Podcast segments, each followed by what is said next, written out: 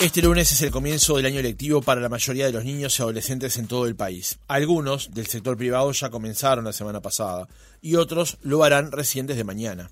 Pero este no será un año más en la educación en nuestro país. Desde la Administración Nacional de Educación Pública se está poniendo en práctica una serie de cambios y alteraciones dentro de lo que se ha denominado el Plan de Transformación Educativa. Hoy, por ejemplo, debuta el séptimo grado y el Plan de Educación Básica Integrada, entre otros elementos. Con esta reforma, las autoridades buscan responder a la necesidad de mejorar los aprendizajes de nuestros estudiantes y disminuir las diferencias que aún persisten en el sistema en relación a estos, profundizar la adecuación al siglo XXI y acentuar el foco en el estudiante como actor central del sistema educativo. ¿En qué punto está nuestro sistema hasta hoy?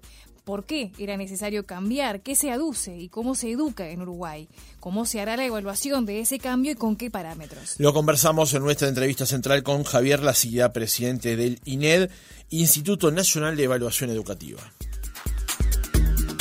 Lacilla, ¿cómo le va? Buenos días. ¿Qué tal? Buenos días, ¿cómo están? Muy bien, muchas gracias por atendernos. Con mucho gusto. Eh, La CIDA, en, en primer lugar, eh, si usted tuviera que describir al, al, sistema educativo uruguayo hasta el día de hoy, antes de estos cambios que se están poniendo en práctica, ¿cómo lo definiría? Como un sistema que, que fue muy bueno hasta hace 30, 40 años y que a partir de ahí eh, empezó a tener problemas cada vez más graves y, y que, al que le ha costado muchísimo eh, re reconocer esos problemas y desarrollar cambios para superarlos. Uh -huh. Por lo tanto, un sistema educativo que de alguna manera tiene a su favor una serie de viejos logros, pero que a la vez se, se ha ido bloqueando, estancando, especialmente cuando se mira en relación a otros sistemas educativos. Uh -huh. Y que tiene como uno de sus principales costos, como uno de sus principales problemas, efecto de ese no cambio, de esa dificultad para el cambio, la inequidad. Porque el, el, el resultado del, del no cambio lo pagan se expresa especialmente en los niños y adolescentes de sectores de, menores ingresos que en, Uruguay los niños aprenden menos de lo que se esperaría en, en, este, de lo que se quisiera comparado con lo que se aprende en otras partes, pero los de sectores de menores ingresos aprenden la distancia es de, la, de claro. las más grandes de América Latina. Uh -huh. Y además tiene un problema también de inequidad enorme y, y, y, y, una realidad que parecería que no fuera de este país, que, que parecería de un país con, con, menores niveles de logros de desarrollo económico y social, es la terminación de la educación media. Uh -huh. O sea, un sistema educativo que, que, que todos tenemos la percepción que, que, que, ha sido muy importante para el país, pero que era urgente o que es urgente, porque no, no, no, es que el cambio está hecho, el cambio está... No, claro, es un proceso. Eh, eh, eh, que es urgente cambiar. Uh -huh. También quiero quiero agregar otra cosa, porque me parece que es, es de la coyuntura. Este, ustedes eh, decían muy bien, no es un comienzo de año más, eh, este, al inicio de la nota. También no es un comienzo de año más en el corto plazo.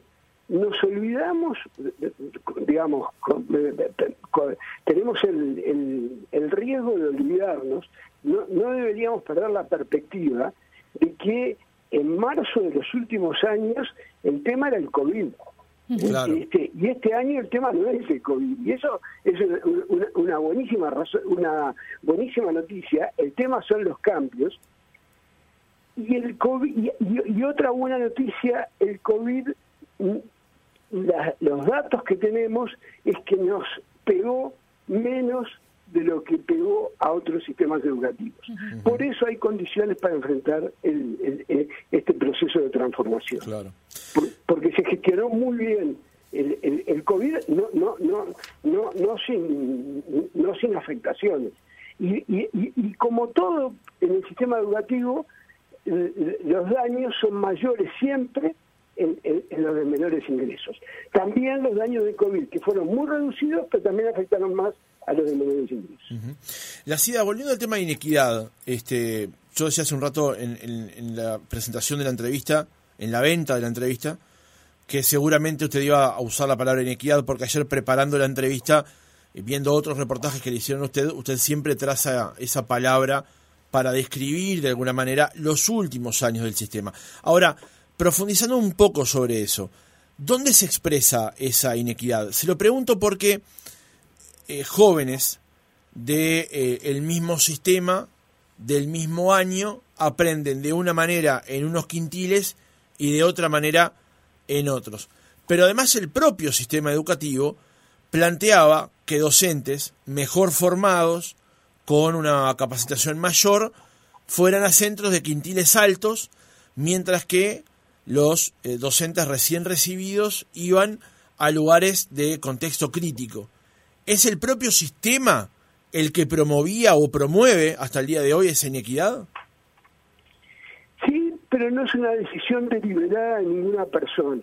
Es un sistema eh, en donde la asignación de los docentes está más pensada eh, diseñada, organizada para reconocer derechos y, este, laborales de los docentes, lo cual está muy bien, este, pero eso hay que combinarlo con necesidades y requerimientos de los estudiantes, que no siempre coinciden con los docentes, y, el, problema es que el sistema de, de asignación de los docentes a los centros es un sistema totalmente meritocrático y por antigüedad.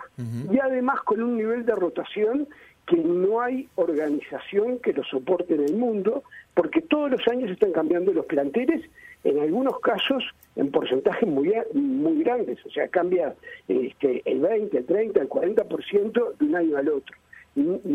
Hoy en el mundo eh, hay evidencia y muchos estudios que muestran que los equipos, es tan importante el trabajo del docente en el aula con los estudiantes como el trabajo que hace el equipo docente, como equipo.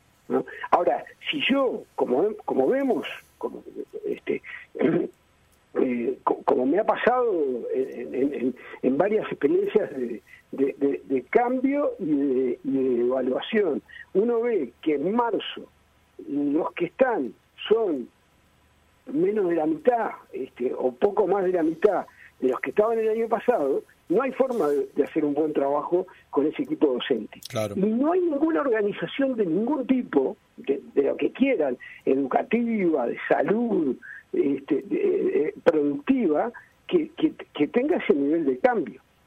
Este, ahora, eso es porque hubo una mente maléfica. No, eso es porque esto históricamente se hizo así, históricamente era mejor que en otros sistemas. Eh, en otros sistemas a veces hay eh, mucha discrecionalidad. En otros sistemas ha habido mucha discrecionalidad en la asignación de los docentes y eso no es bueno. Tampoco es bueno que el único criterio sea la elección del docente en base a la antigüedad, porque ni siquiera es un sistema de méritos eh, eh, basado en el desempeño, es en la cantidad de años que hace que están en el sistema, y con la posibilidad de cambiar todos los años. Todo esto está cambiando de a poco. Cuando hablamos de a poco, eh, la CIDA, ¿qué tiempos necesitamos para hacer una evaluación justamente de esos cambios? Dos evaluaciones que, que, se requieren. Una que es en el mismo momento, que por ejemplo nosotros estamos haciendo de los María Espínola, este, que son uno, de los cambios importantes eh, que, que, se están implementando, y nosotros estamos colaborando con la NEP en el monitoreo y la evaluación. Es, esa es una evaluación permanente, es una evaluación del proceso de implementación que es muy importante para poder hacer ajustes eh, eh, este, lo más rápido que sea posible. Y después hay una evaluación de la cual extraer, esa, esa evaluación permite correcciones en la gestión. Y después hay una evaluación que permite aprender, sacar este, lecciones de lo que se ha eh, implementado y ver cambios estratégicos que es una evaluación que requiere este, ya eh, este, un periodo de tiempo más largo, por lo menos un par de años para, para poder hacer, o sea, para, poder hacerse. O sea, de esta reforma mm, esta segunda mm, mm, este, no la vamos a poder hacer o la vamos a poder hacer muy inicialmente. Uh -huh. Le hacía esta pregunta, la hacía porque en una nota eh, con los colegas de, del Observador hace un tiempo, usted decía que en tres años, que es el periodo útil que tiene un gobierno para hacer reformas, es mucho lo que se está proponiendo, pero el tiempo es y será una de las principales restricciones. Me refiero a la instrumentación de esta reforma educativa. El tiempo, en el, que, el momento en el que se está haciendo, el momento de, esta eh, administración, sabiendo que este es el tercer año de la gestión, ¿no? Claro, ahí el, el, tema es el COVID, ¿no? O sea, la, la, reforma, incluso yo creo que un gran mérito eh, es que la, reforma se inició antes de, que terminara la pandemia. Este, en, condiciones de muchísima dificultad este, y adversidad de funcionamiento del sistema educativo. Eh, pero pero eh, hay un, es verdad que esto necesita tiempo. Este, es verdad que también esto requería, y fue planteado en, en, este, en, el debate, en las propuestas de, la coalición de gobierno, e, era, era necesario un sentido de urgencia. Era, era, era, e, e, este, las reformas son impostergables, porque alguien podría decir, bueno, se manejó bien la pandemia, esperemos, discutamos, diseñemos. No, hay cosas que hay que hacer, que hay, que, hacer ya. Hoy están, hoy están empezando las clases. En el Uruguay, hasta ahora, no se sabía qué es lo que se, lo que se esperaba que los niños y los adolescentes aprendieran. Se sabía lo que se les iba a enseñar, pero no lo que se quería que aprendieran. Hasta que se aprobó el marco curricular. Ojo, el marco curricular tampoco nació en un repollo y es solo obra de este gobierno. Hubo antecedentes, hubo un trabajo preparatorio, hubo discusiones previas. Pero, pero justamente lo que no hubo fue la aprobación formal de, una de las decisiones más importantes de política educativa que puede tomar cualquier gobierno, que es definir qué es lo que se espera que aprendan los niños y los adolescentes este, en, cada etapa. Y eso, este, este lo, ha resuelto y hoy tenemos unas referencias que van a ir convirtiéndose en práctica educativa, en mi previsión, progresivamente. Pero el primer paso es tener las referencias. Y hasta hoy no existían. Hasta fines del año pasado no existían. Bien, eh, la CIDA, y con respecto a cómo fue comunicada esta reforma, eh, ¿usted piensa que, la comunicación en, materia de cómo iban a darse los cambios eh, fue buena? Y se lo pregunto porque fue algo muy cuestionado, el tema de, eh, de cómo fue comunicada en una primera instancia, de quiénes estuvieron involucrados en esta reforma, y después también todo lo ocurrido en aquellos encuentros cara a cara, donde el presidente del Codicen de la NEP, Robert Silva, fue como quien dice el protagonista de la comunicación de esta reforma. Nosotros no, evaluamos eh, este, hasta el momento lo que no quiere decir que no lo podamos hacer, hemos pues, tenido el foco puesto en, otros componentes del proceso de cambio y, del, funcionamiento del sistema educativo. Eh, mi impresión es que eh, el, hay un debate, como suele haber en todos los procesos de reforma fuertes, que haya habido el debate muestra que, que, existió algún espacio de, discusión, de consulta y, de, este, comunicación de lo hecho. Este, hay un esfuerzo muy grande formación docente que incluye como primer, en relación a la reforma, que incluye como primer componente este, la, la, transmisión, la comunicación. Hay documentos que son muy claros. este, eh, eh, una característica de esta transformación es haber dicho con claridad, primero en versiones preliminares, este, que fueron discutidas este, y, después en, en, documentos este, ya definitivos. A mí, la verdad, mediante la historia del sistema educativo, que le, cuesta mucho más cambiar y, lo, que, la fuerza que uno percibe como la fuerza más importante del sistema educativo, en los últimos 30, 40 años, ¿eh? Es la inercia, es la continuación de lo que se venía haciendo, me parece que fue buena medida, primero, no, no convocar a asambleas multitudinarias, que, es el, formato que, algunos reivindican, el, Congreso de la Educación, que en mi opinión es, un pésimo formato para, para, para, para, el, para, el proceso de consultas, y, y, y además en algún momento terminar la discusión. Bueno, se escuchó, hay enormes diferencias. Este, FENAPES, eh, que es uno de los, de, los cuestionadores más eh, fuertes del proceso de transformación, está postulando una visión de la educación diametralmente opuesta. Y está, está documentada, hay un documento de propuesta de política educativa eh, está dicha, está planteada, eh, este, no es que no ha habido eh, oportunidad de que se planteara. Ahí se plantea, por ejemplo, este, este instituto que yo hoy estoy dirigiendo, estamos dirigiendo junto con, Guillermo Fossati y, Pablo Cayani, que somos los integrantes de la comisión directiva, este, FENAPES plantea eliminarlo, el instituto, y dejar de hacer el, documento que aprobado en el Congreso de Política Educativa de diciembre. este, eh, entonces, eh, cuando se habla de participación y de consulta, hay que mirar este, cuál, es, cuál es la conversación que ha existido.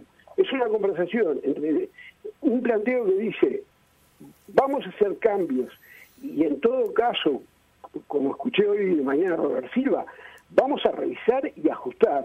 Y, yo, y, nosotros hicimos el año pasado una, una encuesta a docentes, que a mí me pareció súper interesante, sobre uno de los un componente que, que, estábamos estudiando en ese momento, que era pensamiento computacional, que es una de las grandes áreas, una de las diez grandes competencias que se propone incorporar, que por, por más que se había hecho el esfuerzo enorme del CELUAL, no estaba incorporada al, al programa curricular. Bueno, ahora se incorporó. Nosotros el año pasado este, hicimos una, pusimos el foco ahí y le preguntamos a los docentes qué pensaban, hicimos dos preguntas, dos grupos de preguntas, qué pensaban del objetivo de, incorporar la competencia de pensamiento computacional y qué estaban haciendo ellos. ¿Y saben cuáles fueron las respuestas? Las respuestas mayoritarias de los docentes fueron, tenemos dudas del pensamiento computacional, tenemos dudas de incorporar la competencia. Vemos pros y vemos contras. Ahora, la gran mayoría estaban trabajando con las herramientas que ofrece el plan Ceibal orientadas al pensamiento al desarrollo del pensamiento computacional. Y a mí la verdad me da la impresión que esa posición de los docentes, no de los sindicatos, es una posición muy profesional muy razonable. Es decir, bueno, muy prudente, es decir, vamos a ver, porque esto del pensamiento computacional como objetivo educativo es nuevo. Vamos a estudiarlo, vamos a discutirlo, pero vamos a cambiar la práctica. No vamos a venir haciéndolo. Si tengo herramientas nuevas, no voy a no usarlas, como era lo que se promovía en determinado momento este, que, hubo resistencias y, críticas muy fuertes al plan Saibay. y que se usaba muy poco hasta la pandemia. Se usaban minoritariamente. La pandemia fue el gran empujón y con gran responsabilidad los docentes dijeron, bueno, acá hay que recurrir a esto.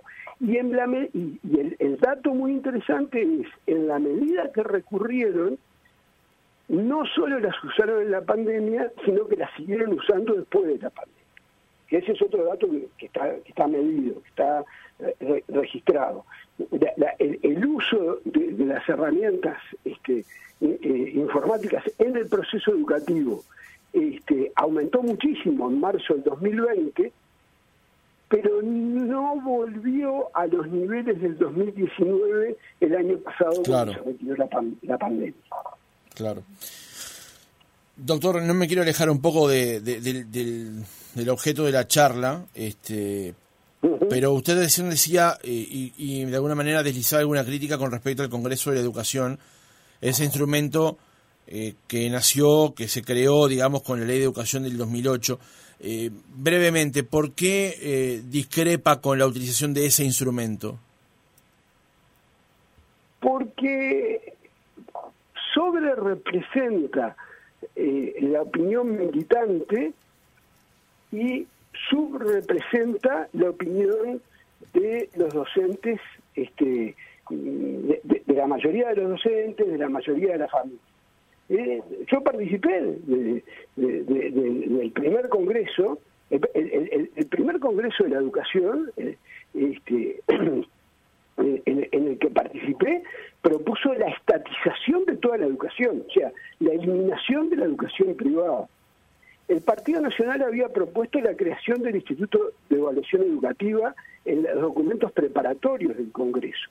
El Congreso eliminó la propuesta y el Ministerio de Educación, cuando este, mandó el proyecto de ley, recuperó aquella iniciativa del Partido Nacional y yo creo que fue un acierto y lo incluyó en, el proyecto de ley.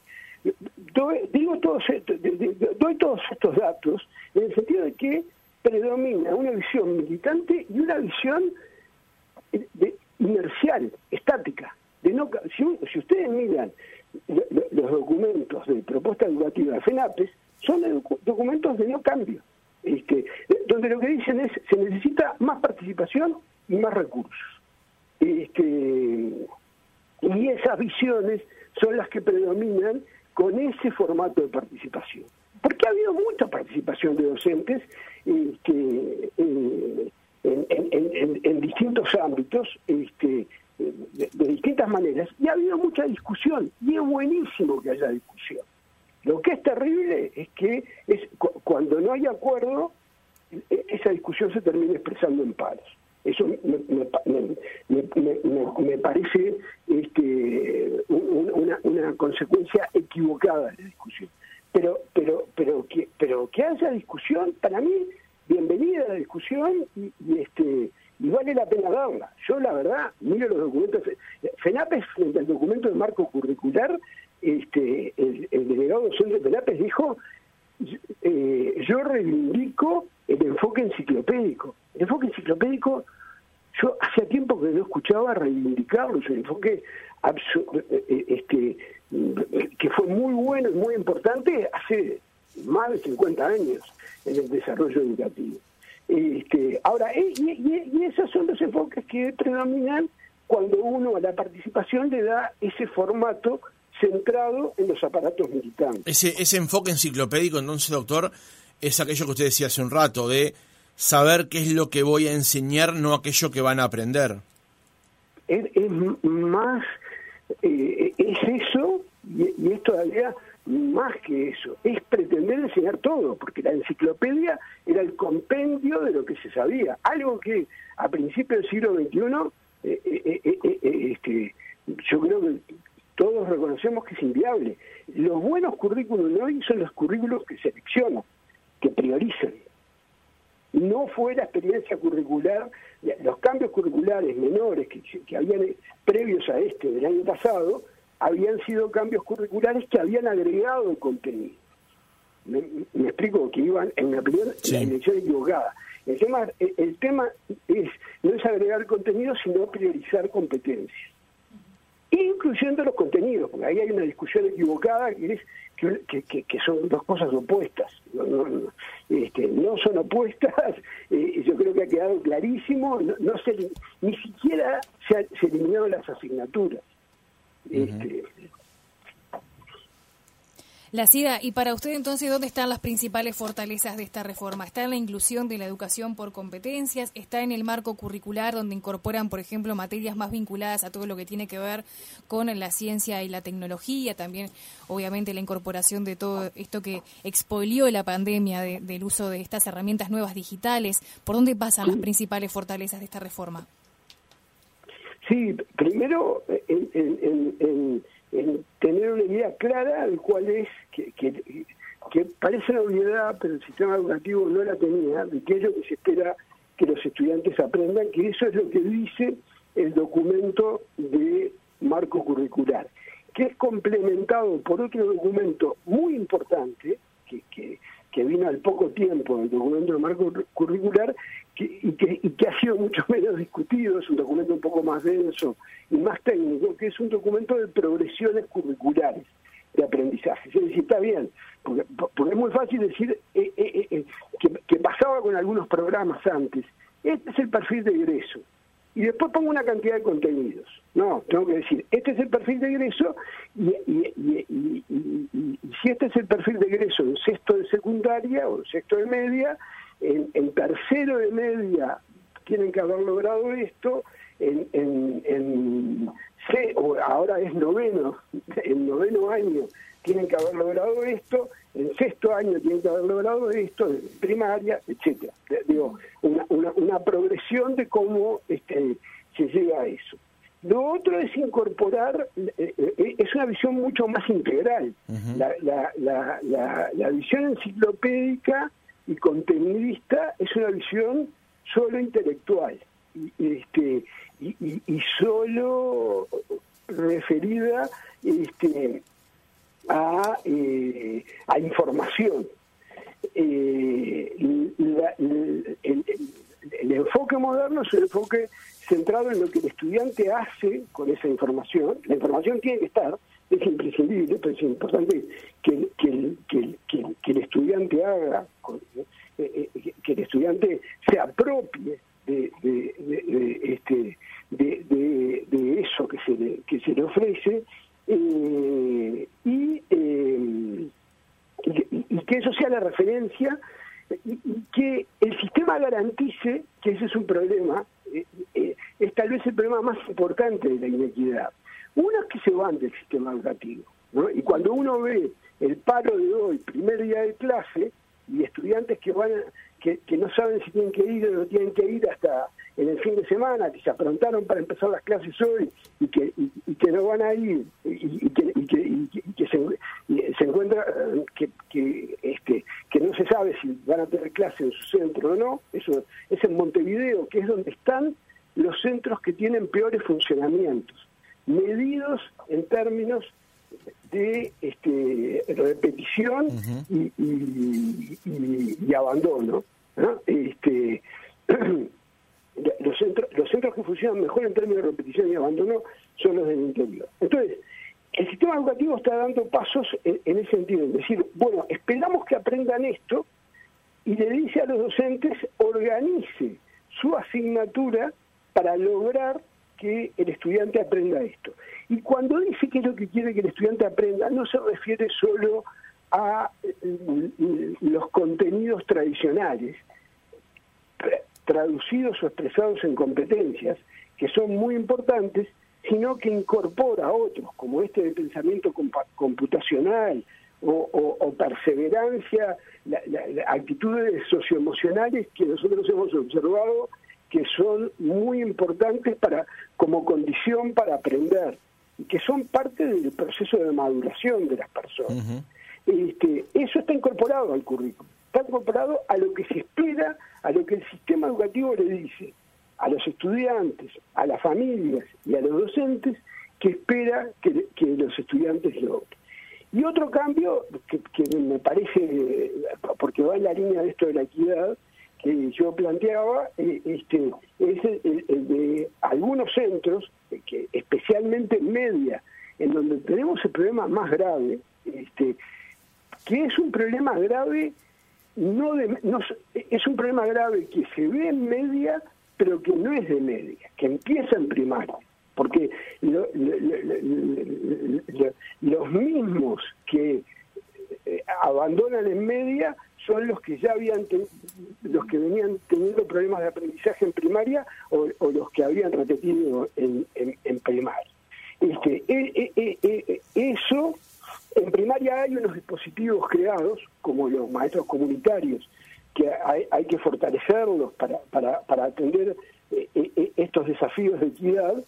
En media este, son los centros, son una creación este, una innovación, que son los centros María Espínola, que son centros que concentran recursos, innovaciones, formas de trabajo distintas, trabajo en equipo, es algo que en media es muy difícil con la cantidad de docentes que hay, en primaria eh, eh, eh, es, más viable, más fácil, este, en los centros de educación media.